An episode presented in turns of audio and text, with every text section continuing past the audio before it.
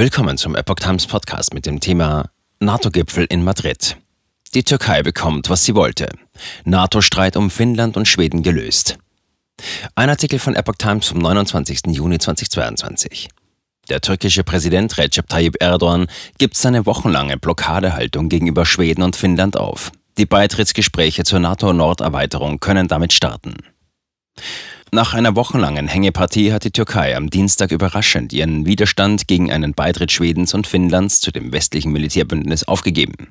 Einen Tag vor dem NATO-Gipfel in Madrid unterzeichneten die drei Länder eine Abmachung, in der Ankara zusichert, Stockholms und Helsinkis Beitrittsbestrebungen zu unterstützen. Nach türkischen Angaben waren die beiden nordischen Länder zuvor auf mehrere zentrale Forderungen der Türkei eingegangen.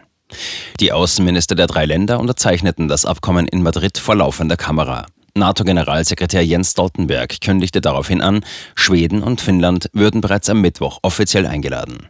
Ich freue mich, bekannt geben zu können, dass wir nun eine Vereinbarung haben, die den Weg für einen NATO-Beitritt Finnlands und Schwedens ebnet, sagte der Norweger.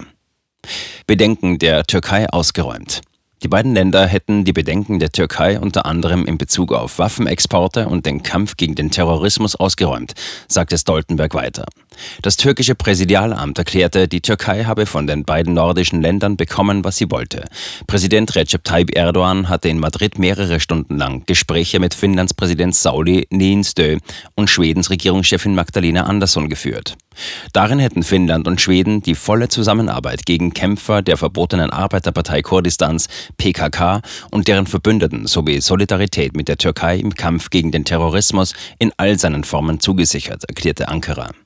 Demnach stimmten Helsinki und Stockholm auch zu, ihre Embargos für Waffenlieferungen an die Türkei aufzuheben, die sie als Reaktion auf Ankaras militärisches Eingreifen in Syrien 2019 verhängt hatten.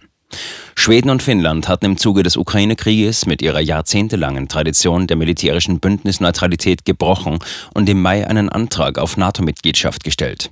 Die Bündnisstaaten müssen der Aufnahme neuer Mitglieder einstimmig zustimmen. Als einziges Land hatte sich die Türkei dagegen gestellt. Ankara warf Helsinki und vor allem Stockholm unter anderem vor, PKK-Kämpfern Unterschlupf zu gewähren. Ankara forderte Auslieferung mehrerer Menschen. Laut Ankara haben die beiden NATO-Kandidaten nun konkrete Schritte zur Auslieferung terroristischer Straftäter zugesagt und versichert, die Geldbeschaffungs- und Rekrutierungsaktivitäten der PKK und ihrer Mitgliedsorganisationen in ihren Ländern zu verbieten.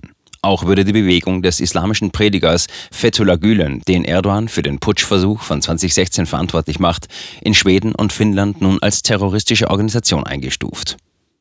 Von anderen NATO-Staaten kam enthusiastischer Zuspruch. Der Beitritt Finnlands und Schwedens werde der Einheit des Westens gegenüber Russland einen mächtigen Schub versetzen, sagte ein US-Vertreter in Madrid. Zugleich versicherte er, dass Ankara von den USA für seine Einwilligung keine Zugeständnisse eingefordert habe. Zwischen Ankara und Washington gibt es ebenfalls eine Reihe von Streitthemen. Etwa hatte die US-Regierung die Lieferung von Kampfjets an die Türkei auf Eis gelegt, nachdem das türkische Militär russische Luftabwehrraketen gekauft hatte. Auch fordert Erdogan seit langem die Auslieferung Fethullah Gülens, der in den USA lebt. Das grüne Licht für die NATO-Erweiterung sei eine fantastische Nachricht, schrieb Großbritanniens Premierminister Boris Johnson auf Twitter. Der Beitritt von Schweden und Finnland wird unser brillantes Bündnis stärker und sicherer machen. Schwedens Ministerpräsidentin Andersson sprach von einem sehr wichtigen Schritt für die NATO.